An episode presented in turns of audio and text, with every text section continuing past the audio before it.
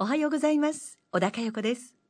この時間は FM 岩手が家族の絆をテーマに実施した私と家族の作文コンクールから今年度の入賞作品33編を朗読でお届けしています。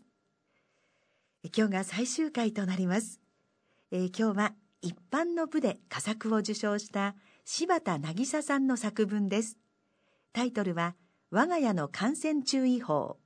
ご本人の朗読でどうぞ。我が家の感染注意報柴田渚。ストレスは人から人に移る。9歳の長男はそう言うと5歳の弟が食べたアイスの袋を片付けた。そう私はここ何日か非常に機嫌が悪かった。長男は何度言っても片付けをしないほどだらしない。次男は幼稚園でおしゃべりに夢中で給食の準備が遅いと注意される。それに私の個人的なうまくいかないことが重なった。頼みの夫もほとんどの土日ですら仕事で家庭に不在。私は言いようのない重いストレスに心がよどんでいた。私は強い母親でなければならない。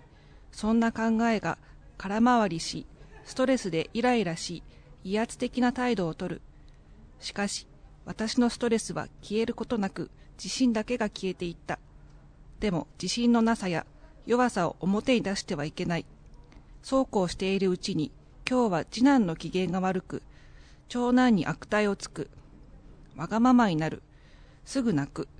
ニーニがやって、全部やって。しかし長男は、その怒りを受け止めるかのように振る舞う。ちょっと待っててね、今やるから。できた兄なら当然の行動。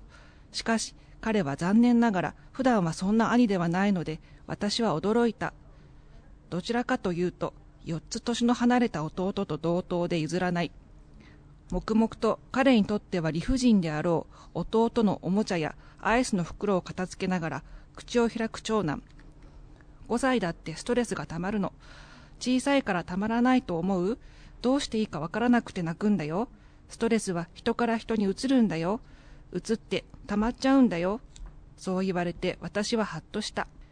彼はストレスを移した張本人が私だと明言しなかった。